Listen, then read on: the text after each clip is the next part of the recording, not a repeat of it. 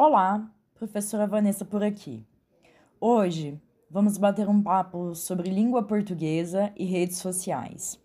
Se você é figurinha carimbada nas redes sociais, já deve ter visto que nos últimos tempos viralizaram vídeos de pessoas reagindo a uma lista de aumentativos da língua portuguesa. Os comentários acerca desses vídeos demonstram esquecimento ou ausência de conhecimento dessas palavras por grande parte dos interlocutores. São exemplos deles. Nossa, não sei falar português. Terça-feira eu volto para a primeira série. Vou ali devolver meu diploma de ensino médio. Eu devo falar outra língua, porque essa daí eu desconheço. Esse português só pode ser de Portugal. Ok, mas agora você deve estar curioso para saber que palavras são essas.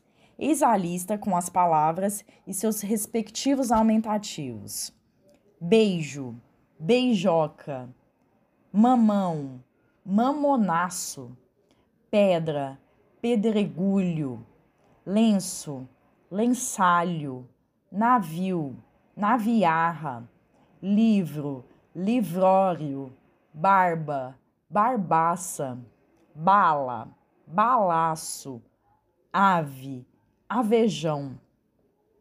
E aí, agora você se identifica com os comentários? Nós estudamos listas de aumentativos na escola, mas por que a gente não se lembra desses? Primeiro, é preciso lembrar que a língua é construída a partir da interação entre os falantes em diferentes práticas sociais.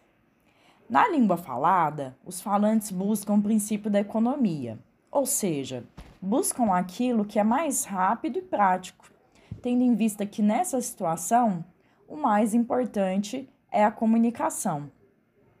Assim sendo, é muito mais fácil falar nossa, que lenço grande do que nossa, que lençalho. Além disso, não podemos nos esquecer que a língua acompanha os movimentos da sociedade. E a atarefada sociedade atual busca caminhos mais breves para não ser esmagada pelas mil camadas de uma exaustiva rotina, não é? Além disso, na contemporaneidade, o estudo da língua é voltado mais para o texto do que para as regras em si. As regras são sim ensinadas. No entanto, a ênfase é dada à produção de sentidos, pois é essa habilidade essencial para que o sujeito saiba se situar e se constituir pelo mundo. Bem, por hoje é só, mas se vocês quiserem continuar o papo pelos corredores ou até mesmo na sala de aula, me procurem para a gente dar continuidade a esse diálogo a essa interação. É, muito obrigada pela atenção, um grande abraço e tchau, tchau. Até a próxima.